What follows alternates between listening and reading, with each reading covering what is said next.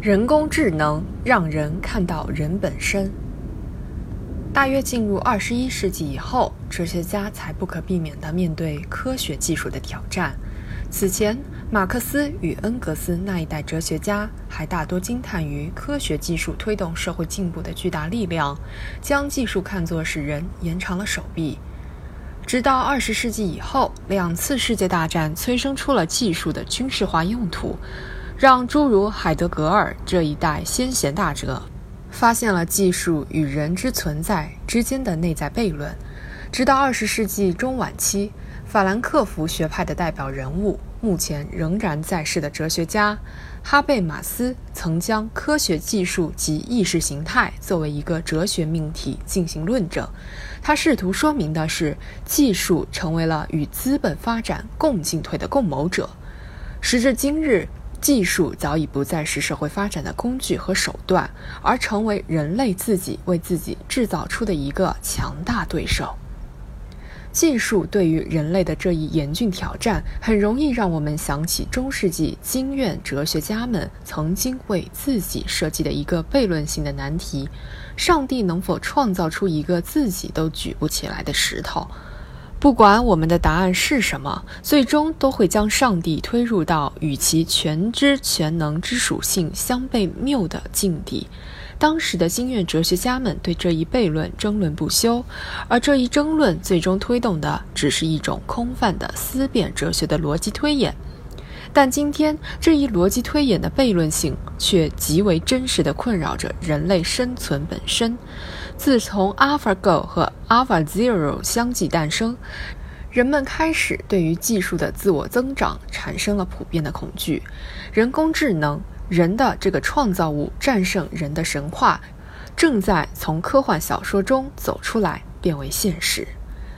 人类生存的每一次危机都需要哲学家的关注。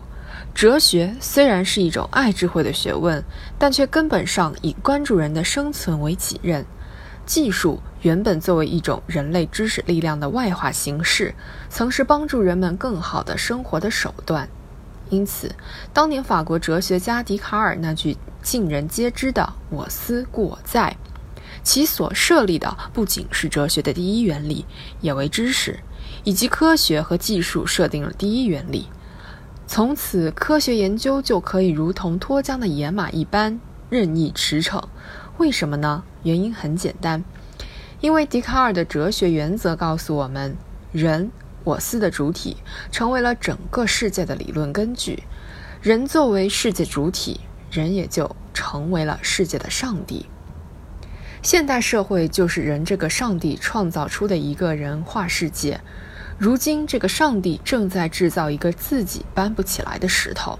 于是，终于开始恐慌，仿佛这一境遇是人类从未遭遇过的挑战。其实，今天人工智能对人类存在造成的危机，与二战期间原子弹爆炸所带来的恐慌并无二致。它所表达的都是技术对于人类生存构成的威胁。在哲学上，我们可以用知识论与存在论的对抗性关系来概括这一危机。技术本质上是哲学知识论的必然后果，其基本的诉求是试图将世界上存在的一切都进行形式化的抽象，也就是说，将一切都还原为抽象的数字，从而适用于可计算性。而存在论则意味着对于人自身的关照，其中人的情绪、情感成为了关照的重心。大体来说，那些对于人工智能充满信心者，以及那些对于人工智能所产生的威胁忧心忡忡者，都不过是知识论的拥趸；而大部分的哲学家们都可能会立足于存在论，而对于人工智能所带来的威胁不以为然。原因不难理解：人工智能能够完全替代人的悬想之所以能够成立，关键在于你将如何看待人的属性。如果你认为人的本质就是一个可以被还原为一组组数字，如同一部巨大机器上的零部件，它每一时刻的行为都是被规定好的，它未来的每一种可能性都可以被计算出来，那么你当然会觉得人可以被人工智能所替代。但如果你认为人生就是偶然性事件串联在一起的一场戏剧，期间上演的每一分钟都包含非确定性，它的精彩是不可预期的。那么你根本不会相信任何一部机器可以完全替代你的存在。人工智能在今天社会所带来的恐慌，一方面源于资本的诉求，其有意制造话题以便敞开新的利润增长点；另一方面，则源自于人的生活越来越多的被知识论的抽象原则所操控。比如，人有了身价。成为了可买卖的商品，人的工作时间十分固定，以至于一天的生活与一个月每一天的生活毫无二致。这在哲学家看来是一种典型的非人的存在样态。